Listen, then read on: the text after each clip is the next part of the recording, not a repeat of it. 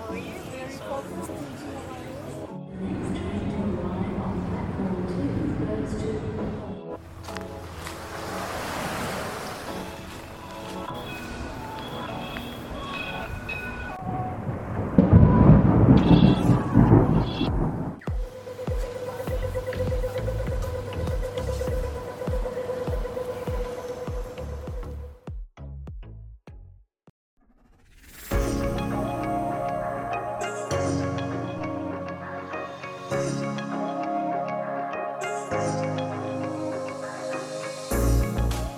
皆さんこんにちはマースです。今日も聞いていただきありがとうございます。このマースラジオはオーストラリアのシドニーからシドニーの情報や雑談英語観光に関することやスピリチュアルウクレレそしてコラボなどを配信する番組です。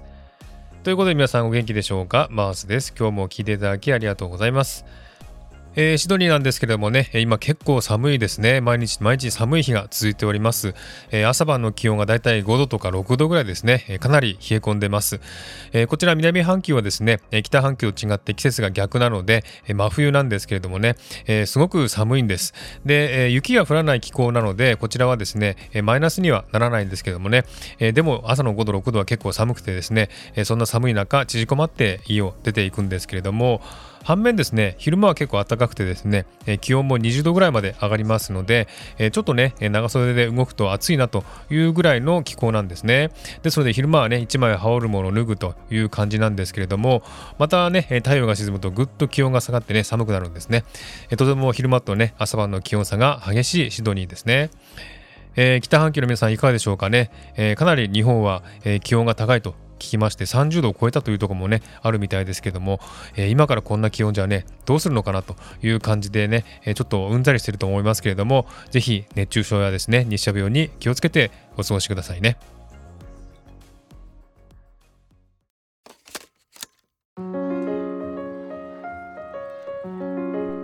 えー、オーストラリアに住んでますとですね、やはり日本とオーストラリアのね、往復のことをいつも考えておるんですけれども、えー、飛行機のね、値段とか結構気になって調べたりするんですけれども、えー、先日ですね、え国際線の飛行機のですね、サーチャージが上がるというニュースが入ってきたので、そのお話をしたいなと思っています。8月9月の期間に購入される ANA や JAL の燃料サーチャージが上がるというお話なんですけれども、えー、日本とオーストラリアの航空券の燃料サーチャージはですね、えー、原油価格の高騰と円安などにより現在のサーチャージ3万7400円を1万1600円上回り4万9000円になるというお話なんですね、えー、JAL では4万7000円になるということですねえー、こんな感じで燃料サーチャージが上がり、えー、チケットの値段も上がるということです。え今までコロナでね、海外に行けなかった人たちがこれから海外に行こうという気持ちになったところで、このね、燃料サーチャージの値上げということで、えちょっとですね、また海外に行くのは厳しくなってきたかなという感じがします。えその他の路線なんですが、日本からハワイ、インド、インドネシア路線では2万3800円から3万1000円、これは ANA ですね。JAL では3万500円になると。え日本からタイ、シンガポール、マレーシア路線では2万400円から2万5800円。JAL では2万4700円になると、えー、そして日本からグアム、フィリピン、パラオ路線では1万2500円から1万6000円、これは ANA ですね。JAL では1万7800円になるということですね。そして日本から中国、台湾路線では1万1400円から1万5100円、JAL では1万1400円。そして日本から韓国路線では4100円から5600円、JAL では5900円になるということで、どの路線も、ね、値上げされてですね、えー、かなり値段も、チケットの値段も上がってくるんじゃないかなという気がします。えー、8月9月というとちょうどね学生さんたちが夏休みの時期なのでね、えー、この夏休みの時期に海外に行こうという方も多いかと思いますが、えー、ちょっとね考えてしまうような値段になりますね。え、詳しくはリンクを貼っておきますんで、そちらの方を参考にしてください。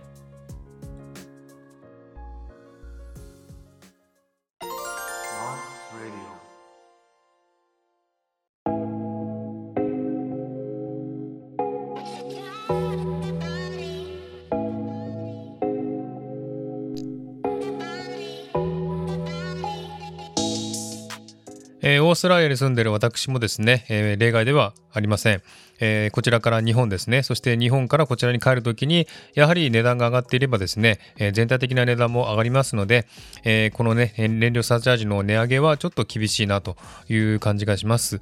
え話ではですね、この値上げはですね、ずっとクリスマスあたりまで続くという話もありますのでね、え今年いっぱいは難しい状況が続くのかなという感じがします。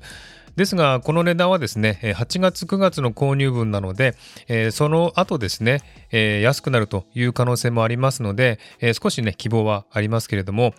私もですね、